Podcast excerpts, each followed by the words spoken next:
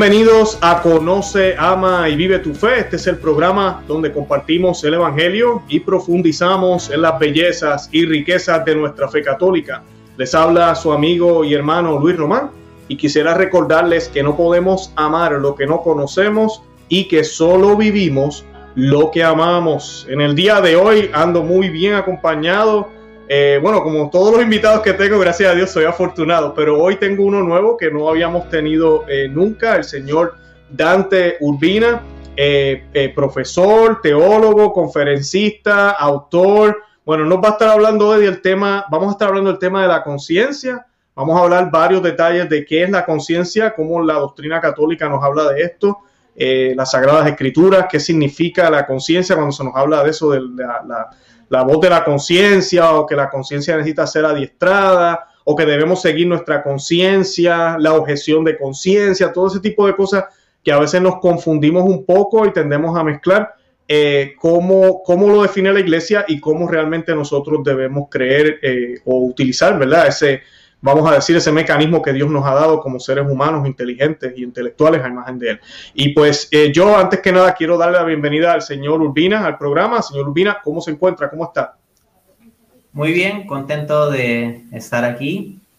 La verdad que la ocasión de poder hablar de cuestiones importantes desde una perspectiva católica y en la comunión católica es algo que ayuda mucho, porque entonces nosotros podemos confiar en la sabiduría bimilenaria de la iglesia.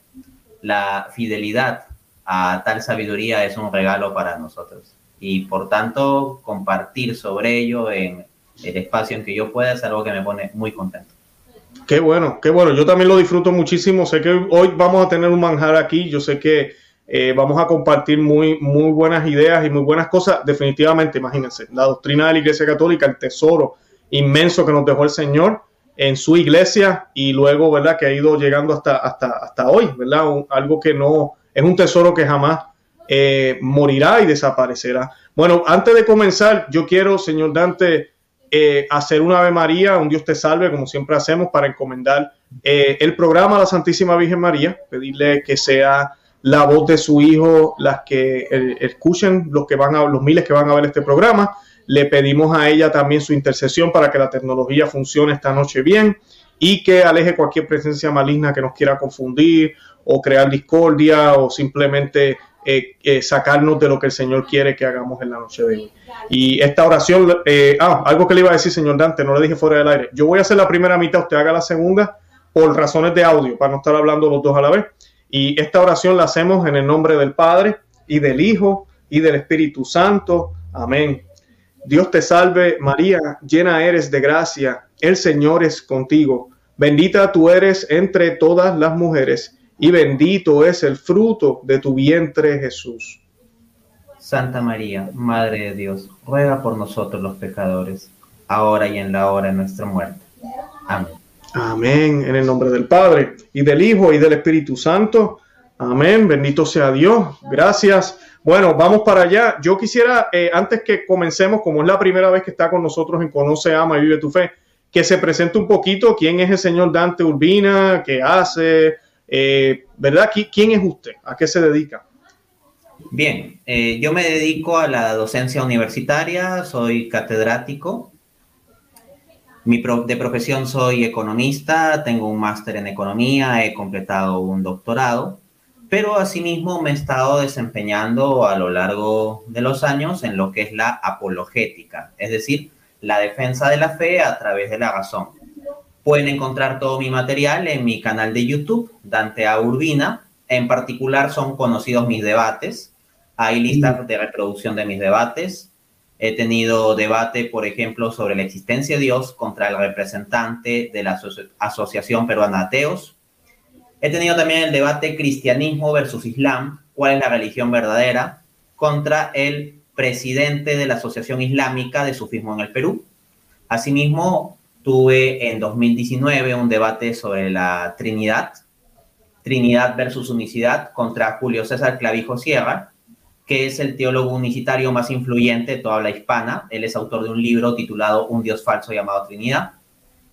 Y este año he tenido un debate contra Gabriel Zanotti, director del Instituto Acton, doctor en filosofía, y el debate versó sobre la cuestión del catolicismo y el liberalismo, o filosofía cristiana y liberalismo de la escuela austriaca, si se quiere el marco más amplio de esto.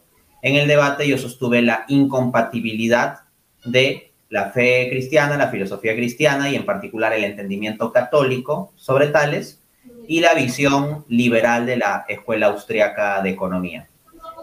Esto en línea con la escritura, la tradición y el magisterio. Y bueno, tengo varios videos, aparte de los debates, de conferencias, de entrevistas. He tenido oportunidad de estar en diversos países, en eventos académicos, Perú, España, Alemania, México, Argentina, etc.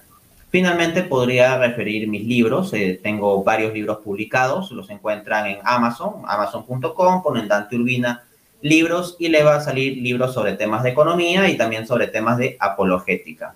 En concreto, tengo un libro sobre la existencia de Dios, titulado Dios existe, como pregunta, en 2016, y un libro titulado ¿Cuál es la religión verdadera? de 2018. Más adelante estaré publicando un libro sobre cuál es la iglesia verdadera, el cual se encargará de defender específicamente la fe católica frente a objeciones de grupos cristianos no católicos. Y básicamente ese es un resumen de mi trabajo. Excelente, no, excelente. Yo voy a compartir todos los enlaces. Sé que los que nos ven eh, eh, a veces no, no, tal vez no están tomando nota o están viéndonos mientras manejan el automóvil o lo que sea, ¿verdad? Escuchando el podcast o el audio del video. Yo voy a dejar los enlaces de, todo lo que nos acaba de informar el señor Urbina en la descripción de este programa para que puedan beneficiarse de todo eso. Bueno, eh, gracias, señor Urbina. El tema que vamos a estar hablando hoy es de la conciencia. Yo creo que es un tema muy importante eh, porque, pues, eh, yo creo que hay malas concesiones sobre, sobre lo, que, lo que es realmente la conciencia y cómo la doctrina católica lo define. Y yo quisiera comenzar con lo más básico, ¿verdad? La pregunta, ¿verdad? Básica, ¿qué es la conciencia, ¿verdad? ¿Qué es eso? Hmm podemos tomar como referencia o base la definición que nos da el diccionario. Y si nos vamos al diccionario de la lengua española de la RAE, vamos a encontrar más de una acepción de la palabra conciencia.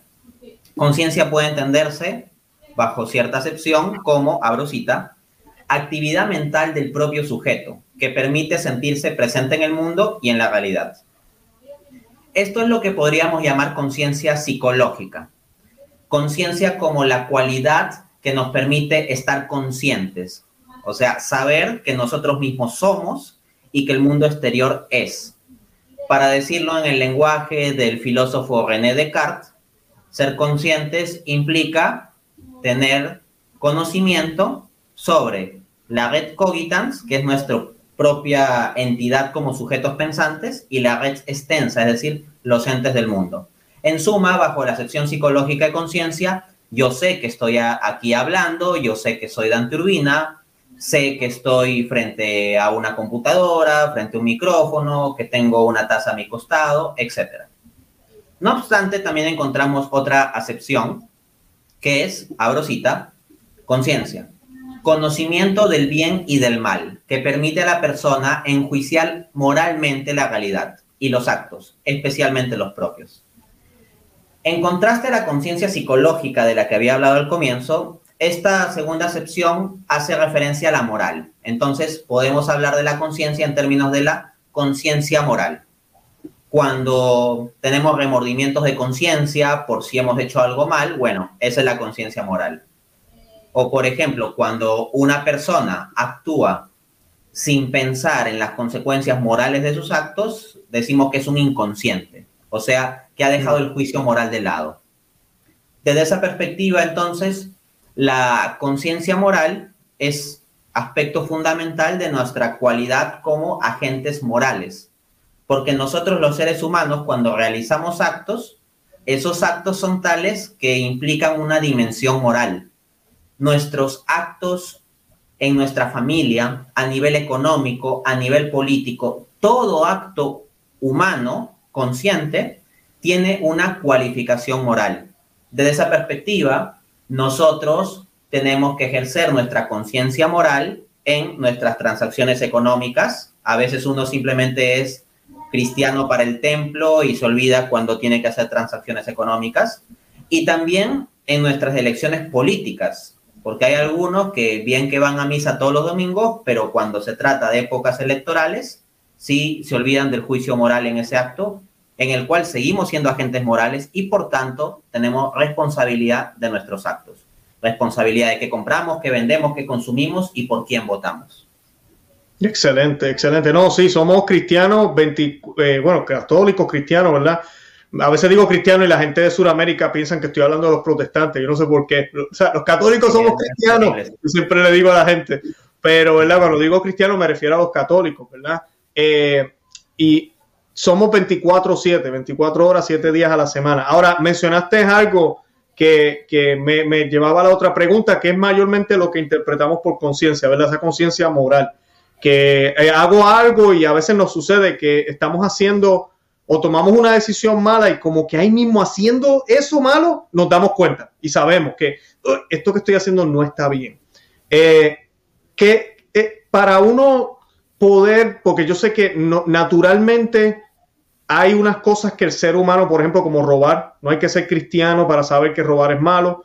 Hasta los indígenas pensaban que robar era malo, o no los indígenas, los nativos, o como le queramos llamar eh, gente, vamos a decir, que no tenía ningún tipo de religión o filosofía, cualquiera de las culturas, se sabe que robar es malo o matar, siempre se, sabía.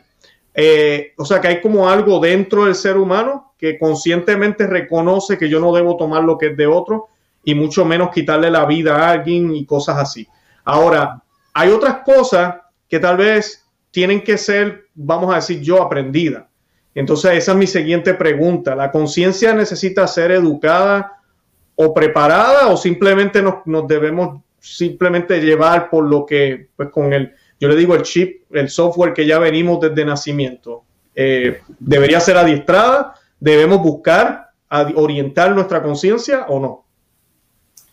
Me ha gustado esa referencia a lo del chip o el software. Lo que he de decir aquí es que en una antropología católica, sabemos que el software humano ha sido infectado por un virus. Ese virus no ha destruido el software, pero sí lo afecta. Y lo afecta los, discos, los diferentes discos, unidades del software están afectados. ¿A qué me refiero? Dios crea al hombre y todo lo que hace Dios es bueno, por lo tanto el hombre sale perfecto de las manos de Dios. Sin embargo, está el problema del pecado original, el hombre, por su libre albedrío, elige darle la espalda a Dios.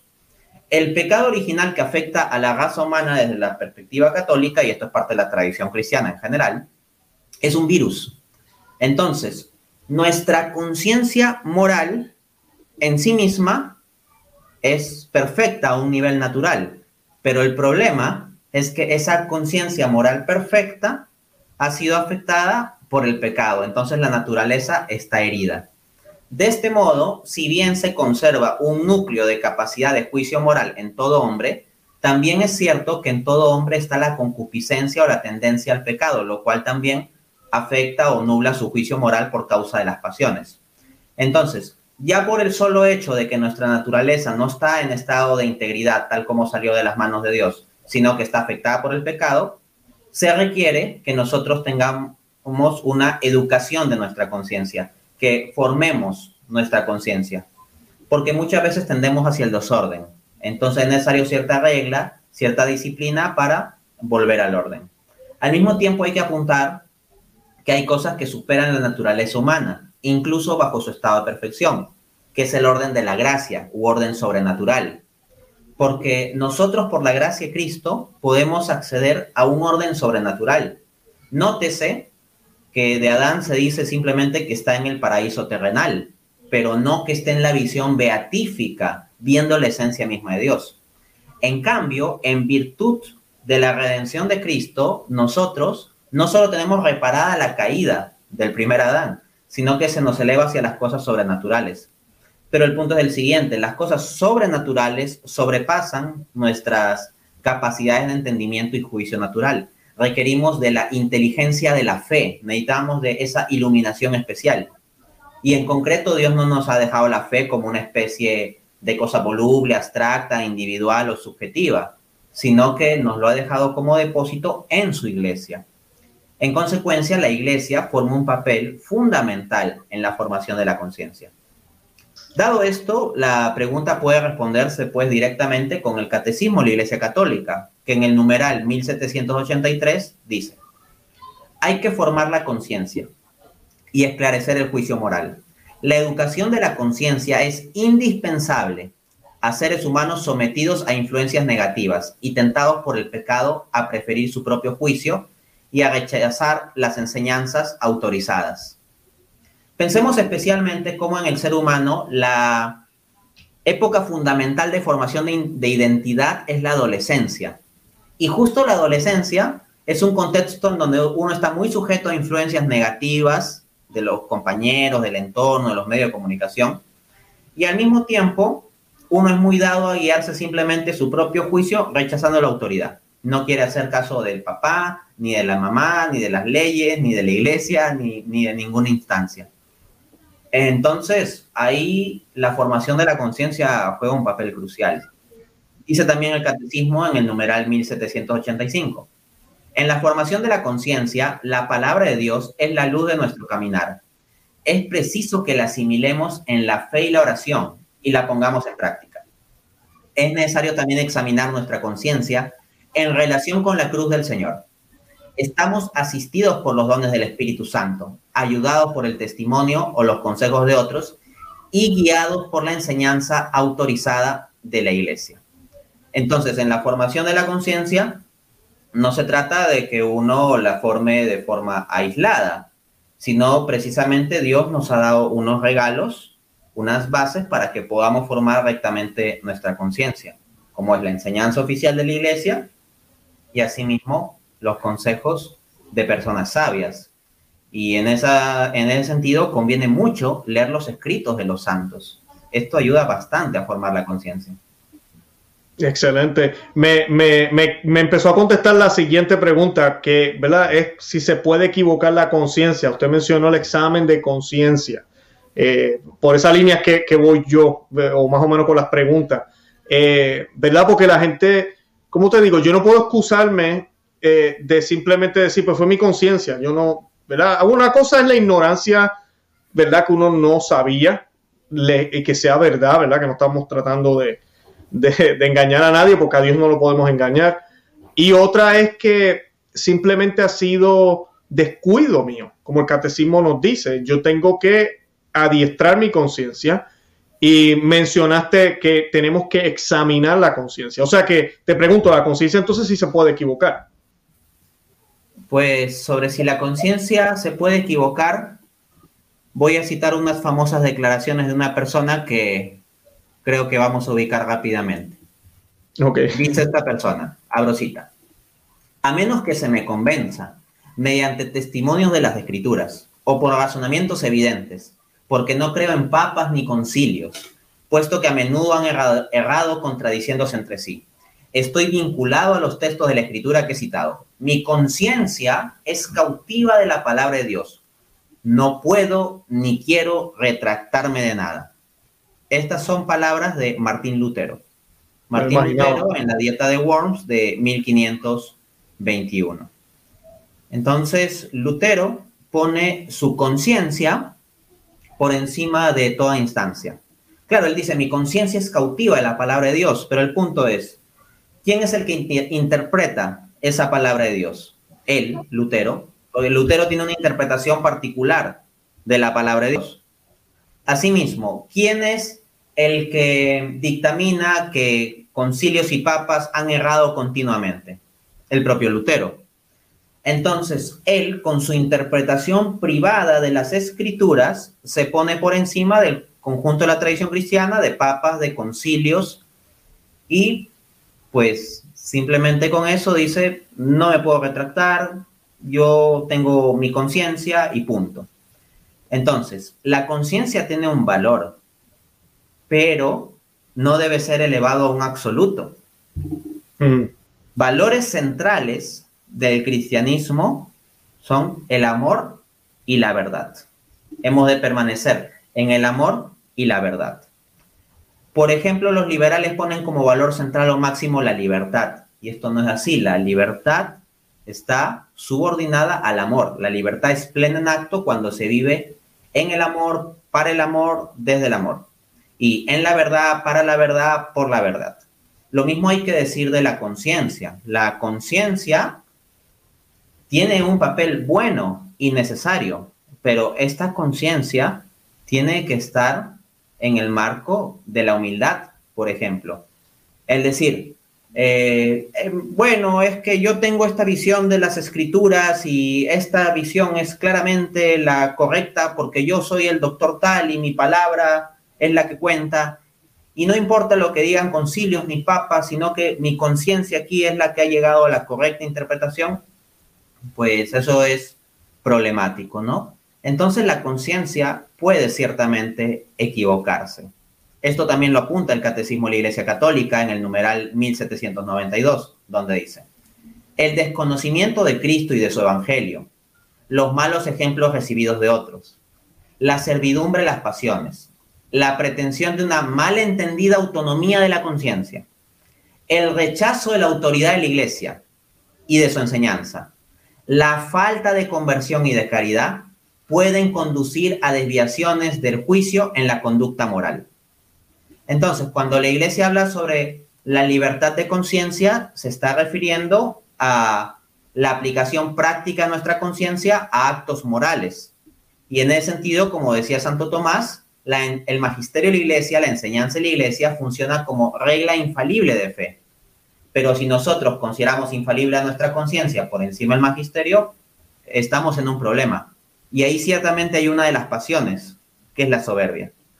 Ajá.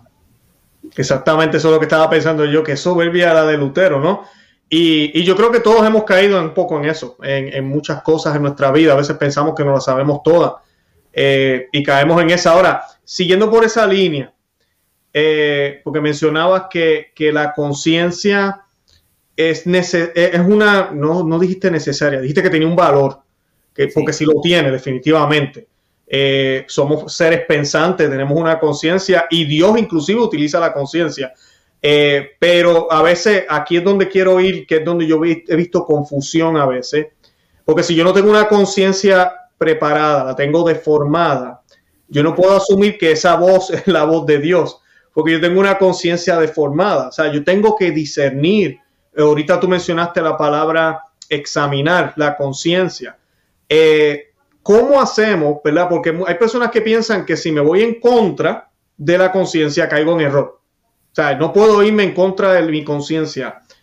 Ahora, si yo tengo mi conciencia formada, sí, claro. O sea, si yo conozco mi fe, trato de vivir lo mejor posible basado en las enseñanzas de la Iglesia Católica, claro, me voy en contra de lo que yo estoy conscientemente que, ¿verdad? Según la Iglesia me ha enseñado, que es malo, entonces sí me equivoco. Pero si yo no estoy formado, ese no es el caso.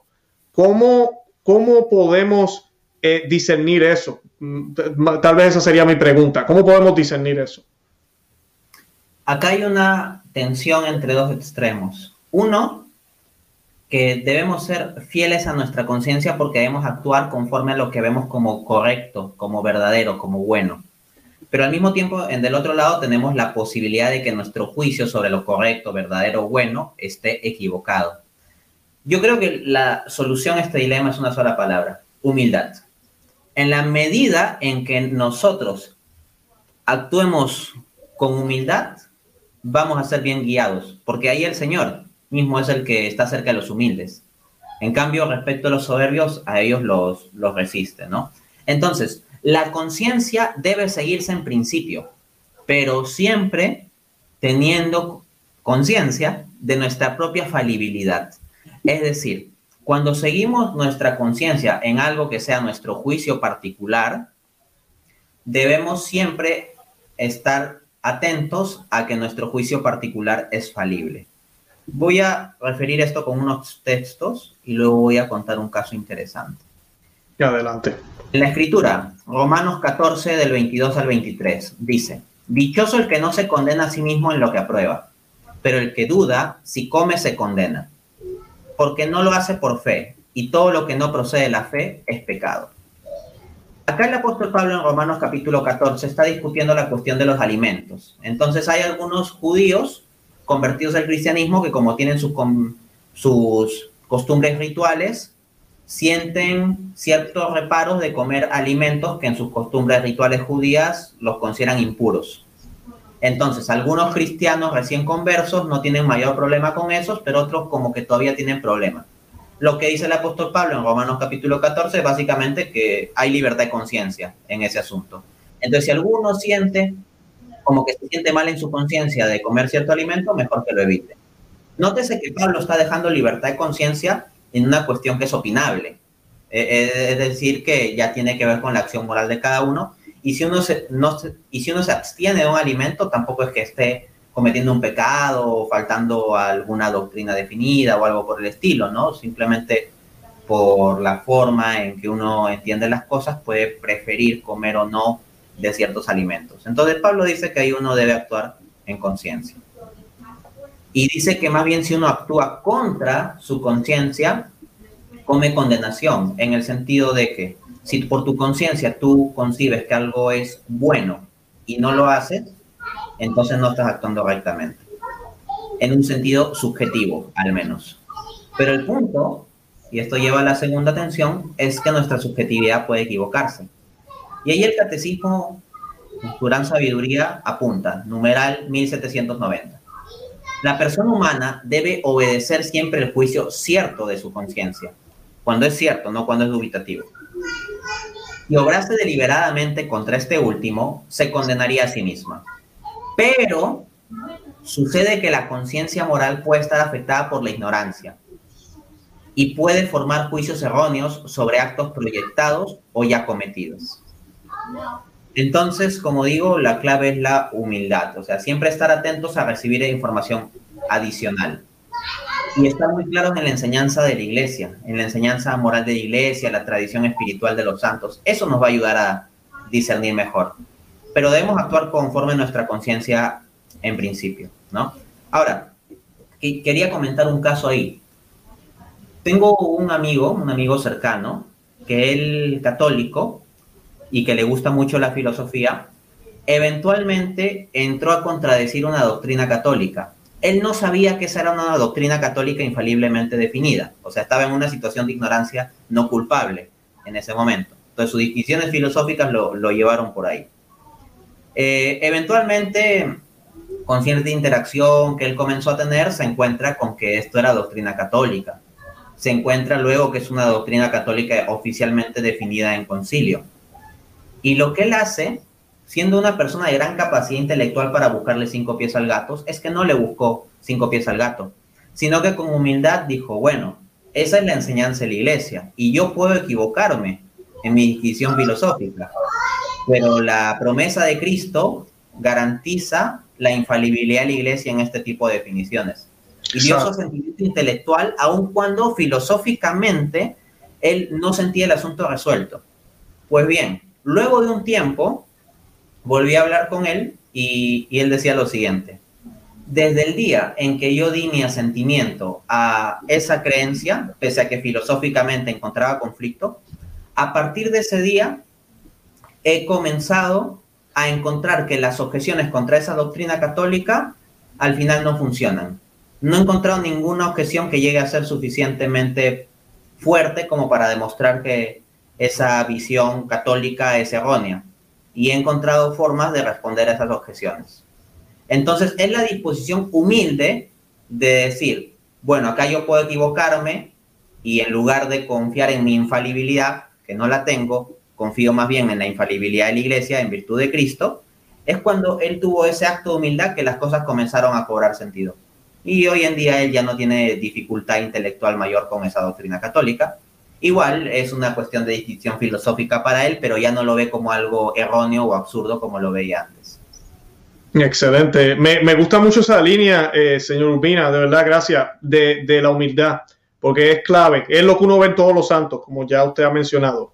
Eh, esa eh, disposición de ser guiado por Dios. No hay forma, a mí, ¿cómo vamos a llegar a ser santos si no estamos dispuestos a que sea Él quien me guíe? Y no mis ideas, sino las de él, el camino que él escoja, no el que yo escoja, hay la manera que él decida. Qué bien. Ahora, hablando de eso, estar dispuesto. Entonces, ¿cómo está relacionada? Yo sé que usted habló un poquito de eso ya, pero quería abundar un poco más. ¿Cómo está relacionada la conciencia entonces con nuestra libertad?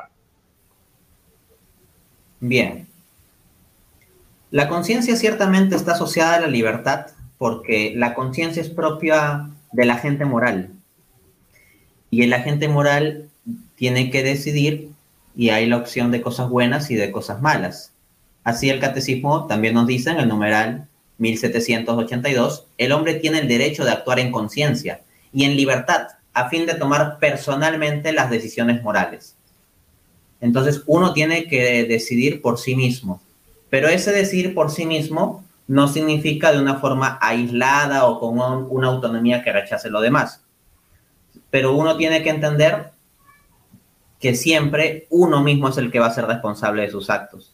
Desde esa perspectiva, cuando uno dice, prefiero seguir el juicio de la iglesia, ese es un acto humildad que toma uno mismo. Y ahí yo referiría el texto de 1 Corintios 10:23, donde el apóstol Pablo escribe, todo me es lícito, mas no todo conviene. Mm. Entonces, en la libertad que tiene el cristiano, porque justamente ahí Pablo habla de la libertad del cristiano, pues hay un montón de cosas que no son lícitas. No estamos sujetos, por ejemplo, a toda la línea de restricciones que tienen los judíos que siguen la ley mosaica. Entonces Pablo dice, todo me es lícito, pero ¿acaso todo conviene? No, no todo conviene. Por ejemplo, un católico puede casarse con una persona no católica, sí, es posible, es lícito, se puede, bajo ciertas condiciones, hacer un matrimonio válido, pero la pregunta es, ¿eso conviene? Entonces es ahí donde viene la relación entre la conciencia y la libertad, en que incluso cuando encontramos varias opciones lícitas, tenemos que ver qué es lo que conviene y actuar conforme a eso. Excelente. Eh, una de las cosas que, que, usted mencionó ahorita, ¿verdad? Nosotros tenemos el derecho de, tomar esa decisión o de tomar esas decisiones, algo que la Iglesia Católica inclusive ha sido muy eh, excelente en todos los siglos que lleva, ¿verdad? Los 20 siglos que lleva la Iglesia Católica. Lamentablemente se ataca muchísimo a la Iglesia Católica como una iglesia que impuso en cierto momento de la historia y todo lo demás, cuando la evidencia es, es uh, en inglés dicen overwhelming, es tremenda eh, de que no. La iglesia siempre respetó esa objeción de conciencia, inclusive del ateo, del judío, que, no quería pues no aceptarlo, ¿verdad? Eh, la iglesia siempre ha, aplicado ese principio, no solo a sus hijos, sino también a los que están por allá, eh, para que ellos libremente escojan al Señor, porque tiene que ser una decisión propia de nosotros. Ahora, le, traigo esto a colación por la siguiente pregunta y por algo que está pasando ahora en Europa eh, yo estoy seguro, tal vez usted ha escuchado las noticias, la Unión Europea hace poco también eh, y sacaron, había un debate con esto del aborto. Usted sabe que ahorita pues con esta dictadura que hay a, nivel mundial, pues una de las cosas que se necesita es que todos los países a nivel mundial eh, protejan los derechos reproductivos de la mujer, así le llaman. Y pues ellos decían que la objeción de conciencia no puede ser ya una elección, o sea, porque es que esos son los derechos reproductivos de la mujer. Y, eso a mí me llamó la atención. Yo dije, wow, ¿sabes? Esto es, ya se están yendo a otro nivel. Porque una cosa es, hagan lo que ustedes quieran y si quieren decir una cosa, quieren decir que la gravedad ya no existe, aunque si yo me subo al techo y me, me zumbo, de seguro caigo para abajo como quiera, aunque ellos lo pongan en un papel y juren que no existe ya. Hagan lo que ellos quieran con el documento. Pero ya cuando tú estás hablando de la objeción de conciencia, esto es algo grande, o sea, es algo sumamente grande. Y, yo quería hablarle de, de, vamos a hacerle esa pregunta, ¿se debe respetar la objeción de conciencia de los individuos, o sea, como católicos y no católicos? Definitivamente. En las estructuras políticas, lo que al final se busca es mantener y extender el poder. Desde esa perspectiva, la objeción de conciencia es una protección fundamental de los individuos frente al totalitarismo, frente a la tiranía, frente a la dictadura. Porque lo que es incómodo para una dictadura es precisamente que los individuos tengan libertad de conciencia. Por eso las dictaduras intentan lavar el cerebro de la población y asesinar a los disidentes. Entonces, sucede que en nuestras naciones formalmente democráticas, en gran parte se está introduciendo una dictadura sustancial, porque tenemos una democracia formal en tanto vamos y votamos cada cuantos años, dependiendo del país, pero al mismo tiempo hay instancias no elegidas por nosotros que imponen cosas que nosotros mismos no elegimos. Hay instancias supranacionales que ninguno de nosotros ha votado por la ONU, ni el FMI, ni el Banco Mundial, pero vienen imponiendo cosas a los países, por ejemplo. Y esto de estar por encima de la conciencia de los individuos en la instancia civil es algo pues muy peligroso. La enseñanza de la iglesia está siempre a favor de la objeción de conciencia a este nivel. Así, por ejemplo, Santo Tomás de Aquino, en la Suma Teológica, prima secunde, cuestión 95, artículo 2, respuesta, dice, la ley tendrá fuerza ley en la medida en que sea justa. Ahora bien, en los asuntos humanos se dice que una cosa es justa cuando es recta en función de la regla de la razón. Mas la primera regla de la razón es la ley natural. Luego, la ley positiva humana, en tanto tiene fuerza de ley, en cuanto deriva de la ley natural. Y si en algo está en desacuerdo con la ley natural, ya no es ley, sino corrupción de la ley. Entonces, todas estas leyes asociadas al aborto y la ideología de género rompen con la ley natural y en consecuencia ya no tienen fuerza ley, sino que son corrupción de la ley. Y por lo tanto, desde los propios principios establecidos por Santo Tomás, tenemos el derecho y de hecho el deber de oponernos. Dice también el santo, Suma Teológica Prima Secunde, cuestión 96, artículo 5, solución 2. Abro cita. La ley del Espíritu Santo es superior a toda ley puesta por los hombres. Por eso las personas espirituales, al regirse por la ley del Espíritu Santo, quedan eximidos de cualquier ley que se oponga a la conducción del Espíritu Santo. Entonces, si el Espíritu Santo claramente nos ha mostrado que el aborto está mal, y quiere venir un totalitarismo a imponer el aborto, pues debemos oponernos. No tenemos por qué asentir a esas leyes, porque la instancia legal que las aprueba no es superior al legislador del universo, que es Dios mismo. Y si por esa objeción de conciencia tenemos que pasar dificultades, pues bueno, así ha de ser, de eso se trata ser coherente. Exacto, eh, dijiste la palabra, estaba pensando en esa hora, que fue lo que hablamos al principio de la coherencia de ser cristianos 24/7. Eh, lamentablemente, inclusive lo vemos en la política, nosotros aquí en Estados Unidos tenemos la situación con, el presidente, ¿verdad? Católico bautizado, pero no es coherente para nada. Y la excusa de algunos de estos católicos que viven en esa forma es, que no, yo no impongo la fe a nadie, pero el punto no es ese, el punto es que tú tienes que ser coherente porque es parte de tu cristianismo. O sea, tú no eres cristiano solo en la misa, como decía usted, ¿verdad? O en el, domingo, o en ciertos momentos, cuando estoy en casa con mis hijos, pero cuando soy el presidente hago otra cosa. Eh, no, se supone que yo sea católico, eh, hijo de Dios, bautizado, eh, todo el tiempo, todo el tiempo, hasta cuando estoy dormido, todo el tiempo. Y esa es mi siguiente pregunta. ¿Cómo debería ser la conciencia de un cristiano, eh, eh, señor Dante? Pues en primer lugar, tener el principio que dijo San Pedro junto con los apóstoles en Hechos 5:29. Hay que obedecer a Dios antes que a los hombres. Cuando nosotros estemos ante ese tipo de situaciones como la que se acaba de comentar, hay que recordar eso. Asimismo está la humildad. Proverbios 3:5 dice, Fíate del Señor con todo tu corazón. No te apoyes en tu propio entendimiento. Porque claro, nosotros con nuestra propia prudencia, nuestra propia interpretación, lo que nos vamos a encontrar es, uno, que nos inclinamos naturalmente a lo que más nos gusta. Y ese, ese algo que más nos gusta está muy influenciado por las pasiones y las concupiscencias. Al mismo tiempo, nuestro propio entendimiento es falible. Entonces, mejor atender a la palabra de Dios.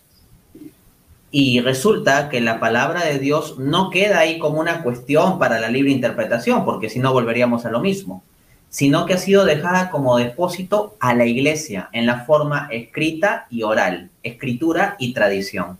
Entonces el magisterio resguarda ese depósito de fe conforme a 1 Timoteo 3:15. Dice el apóstol Pablo a Timoteo y a todos nosotros. Te escribo para que sepas cómo debes conducirte en la casa de Dios, que es la iglesia de Dios, del Dios vivo, columna y fundamento de la verdad. Entonces, la palabra de Dios, que en términos más fundamentales es Jesucristo mismo, es la verdad. Juan 14, 6. Pero frente a las incertidumbres que nosotros podemos tener sobre cuál es la interpretación correcta para seguir, bueno, Dios nos ha dado una instancia que es columna y fundamento de la verdad, la iglesia. Entonces no se trata de nuestra interpretación privada, sino de la enseñanza oficial de la iglesia. Yo ojo que la iglesia tiene instancias de enseñanza oficial, el resumen oficial lo encontramos en el catecismo. No se trata aquí de seguir la opinión de cada sacerdote o obispo o lo que sea, sino de lo que está en las instancias magisteriales. En ese sentido, cuando uno hace reflexión teológica, porque hoy en día con el Internet y con Facebook, Twitter y YouTube, cada uno como que tiene espacio de investigar y comunicar. Entonces sucede que hay múltiples laicos que se ponen a investigar sobre teología y, decir cosas. Y ahí lo que uno debe tener claro es que la enseñanza de la iglesia es regla de fe, no nuestra propia sabiduría. Hay un documento titulado Donum Veritatis sobre la vocación eclesial del teólogo, publicado por la Congregación para la Doctrina de la Fe en 1990. Este documento en el numeral 38 dice, el recurso al argumento del deber de seguir la propia conciencia no puede legitimar el disenso. Justamente ese era el argumento de Lutero, ¿no? Ante todo, porque ese deber se ejerce cuando la conciencia ilumina el juicio práctico en vista de la toma de una decisión, mientras que aquí se trata de la verdad de un enunciado doctrinal. Entonces, ojo con eso, cuando la iglesia habla sobre la libertad de conciencia, no se refiere a que nosotros podemos escoger las doctrinas que nos dé la gana. A lo que se refiere es a la cuestión de que en los juicios morales de asuntos concretos debemos tener la libertad de ver, de elegir lo que sea mejor. En cambio, si nosotros elegimos en materia doctrinal algo contrario a lo definido por el magisterio, entonces ya no somos católicos. Tenemos la libertad civil de dejar de ser católicos si, si nos da la gana, pero lo que no tenemos libertad es de rechazar la doctrina católica y pretender seguir siendo católicos. Es como que un triángulo rechace su forma triangular y pretenda seguir siendo triángulo aunque ya tiene cuatro lados, ¿no? Eso no tiene sentido. Continúo la cita. Además, porque si el teólogo, como todo fiel, debe seguir su propia conciencia, está obligado también a formarla. La conciencia no constituye una facultad independiente e infalible, es un acto de juicio moral que se refiere a una opción responsable. La conciencia recta es una conciencia debidamente iluminada por la fe y por la ley moral objetiva, y supone igualmente la rectitud de la voluntad en el seguimiento del verdadero bien. La recta conciencia del teólogo católico supone, consecuentemente, la fe en la palabra de Dios, cuyas riquezas debe penetrar, pero también el amor a la iglesia, de la que ha recibido su misión y el respeto al magisterio asistido por Dios. Oponer un magisterio supremo de la conciencia al magisterio de la iglesia constituye la admisión del principio del libre examen, incompatible con la economía de la revelación y de su transmisión en la iglesia, como también con una concepción correcta de la teología y de la misión del teólogo. Los enunciados de fe constituyen una herencia eclesial y no el resultado de una investigación puramente individual y de una libre crítica de la palabra de Dios. Fin de cita. Desde esa perspectiva, teólogos pretendidamente católicos como Leonardo Boff, que enseñan teología de la liberación, contra doctrina definida de la Iglesia, o Hans Kung, que niega la infalibilidad papal, contra doctrina definida de la Iglesia, pues caen dentro de lo que se está mencionando aquí. Y nótese que esta es una instrucción para teólogos, pero con cuánta muchísima más razón deberíamos escuchar a ellos las personas que ni siquiera somos teólogos, porque ya hay que los que se leyeron unos dos o tres artículos o vieron unos cuantos videos de YouTube y ya se creen en la capacidad y autoridad y suficiencia de ponerse por encima del magisterio. Claro, no, muy cierto. Gracias por ese comentario, eh, Dante, porque sí hay mucha confusión en los medios. Eh, yo recuerdo cuando yo empecé el canal, yo, yo había hecho ya unos certificados y unas cosas, pero esa es una de las razones por las cuales yo estoy terminando la maestría ahora en teología. Yo también tengo una carrera en administración. Esto yo no se lo pedí a Dios, te, lo, juro, Dante. Pero este canal, gracias a Dios, el Señor me lo ha regalado y ha ido creciendo rápidamente. Pero es una responsabilidad. Y, y no, uno, me, me gustó lo que leíste del documento. Eh, ¿Cómo se llama otra vez el documento? discúlpame el nombre. Sí, sí. Donum Veritatis. Donum Veritatis. Porque nosotros no podemos irnos en contra. Tú decías ahorita, dijiste algo muy importante, eh, que la conciencia está sujeta a la verdad y al amor. Eh, ambas están plenamente en la, en la iglesia, porque la iglesia es Cristo y la doctrina, el depósito que Cristo le ha dado a ella, y nosotros por fe sabemos que ella está guiada por Él y por el Espíritu Santo, obviamente. Eh, no, no podemos, yo, así se me haga casi imposible como le pasó a tu amigo, yo tengo que buscar la forma de acomodarme. Tengo que, que ser obediente, humilde y acomodarme a lo que la iglesia siempre ha enseñado, siempre ha enseñado, definitivamente. Eh, ahora sí te quería preguntar. Sí, sí, para hacer un comentario breve, este amigo mío se encontró en una situación similar a la de Lutero. O sea, encontraba que ya la doctrina definida por concilios como que filosóficamente no le cuadraba. Doctrina definida por papas y por concilios. Pero ahí él tomó la actitud de la humildad. No puso el magisterio y su conciencia por encima del magisterio de la iglesia. Y al haber tomado esa actitud de humildad, después terminó encontrándole sentido intelectual a las cosas. Primero creyó, luego entendió. En cambio, si hubiera tomado la otra vía, pues estaría en la situación de Lutero, probablemente. Claro, no, y sabes que algo, aquí te voy a preguntar algo que no está en las preguntas que te envíe, porque eh, la verdad sabemos que es la misma, sin importar los tiempos, sin importar eh, los avances tecnológicos, la época, porque ahorita, por ejemplo, con la agenda homosexual, la agenda gay y todo esto, eh, de verdad que estamos, eh, esto está grave, o en Alemania, yo sé que me imagino que está atento a las noticias, lo que está pasando en Alemania, eh, con la Iglesia Católica ya bendiciendo parejas homosexuales. Tenemos acá en Estados Unidos, nosotros tenemos al charlatán de James Martin, eh, que cada vez que menciona ese nombre me da rabia. es eso mismo, ellos hablan hasta de redefinir el catecismo, hablan de que el lenguaje está errado, que los tiempos han cambiado, que cómo podemos hablar así, que lo que tenemos que hacer es construir puentes y no cerrar puertas. o sea, realmente te pregunto, ¿qué piensas tú de eso, Dante? A mí, la verdad cambiaría entonces, y si la verdad cambia, entonces cambiamos la conciencia, entonces, a mí, ¿cómo, cómo, cómo, ¿cómo es posible que hayan tantos así ahora? ¿Verdad? Como la posición de Lutero, porque básicamente eso es lo que es, es la posición de Lutero. Es lo que Pablo, el apóstol Pablo ya había previsto en sus cartas, o sea, que en los últimos tiempos no se resistirá a la verdadera doctrina y que cada uno querrá seguir su propio camino, sus propios soplos, ¿no? Claro. Eh, la dificultad está en que hay personas que saben que están en contra de la enseñanza de la iglesia y en lugar de ser coherentes y salir de la iglesia, dado que ellos no se ajustan a la iglesia, entonces que, se salgan, pues, ¿no? No, lo que ellos quieren es ajustar la iglesia hacia sí. Entonces, esto es problemático, ¿no? Por ejemplo, mi hijita tiene un, juego, esos cubos donde, por ejemplo, hay una forma de triángulo, como, una especie de pared del cubo, y uno tiene que meter una ficha como triángulo, ¿no? Mm. Entonces, hay personas que lo que tienen es un círculo, y en lugar de decir, bueno, esto no entra aquí, habrá que ir por otro lado, no, lo que van a hacer es seguir y seguir hasta que terminen quebrando el juguete. Y eso es lo que sucede, o sea, este tipo de personas que tienen opiniones contra el magisterio, pero pretenden seguir estando dentro de la iglesia y pretenden que la iglesia se acomode a sus caprichos, lo que hacen es desgarrar el cuerpo de Cristo por dentro, no por fuera, sino por dentro. Entonces, eso es algo que es de particular dolor para Jesús.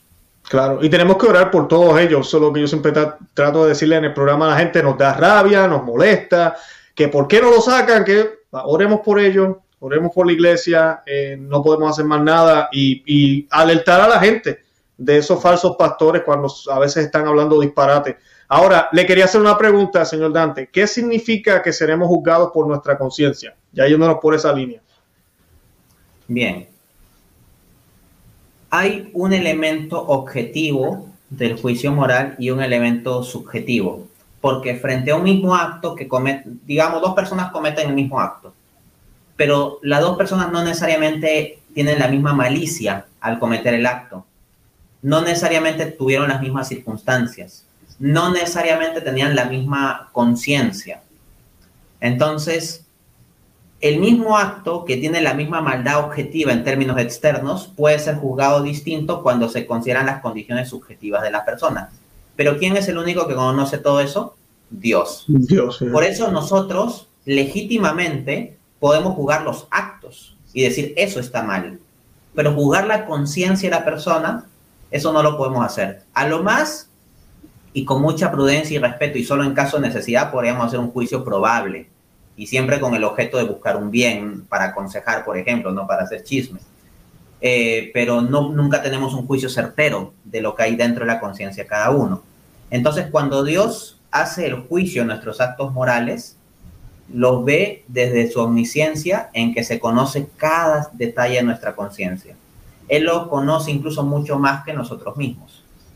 Asimismo, se puede decir que seremos juzgados por nuestra conciencia, porque ya en nuestra conciencia hay una ley moral básica inscrita y cuando nosotros hacemos las cosas mal, en cierto modo hay una vocecita, aunque pequeña a veces, que nos dice que eso está mal.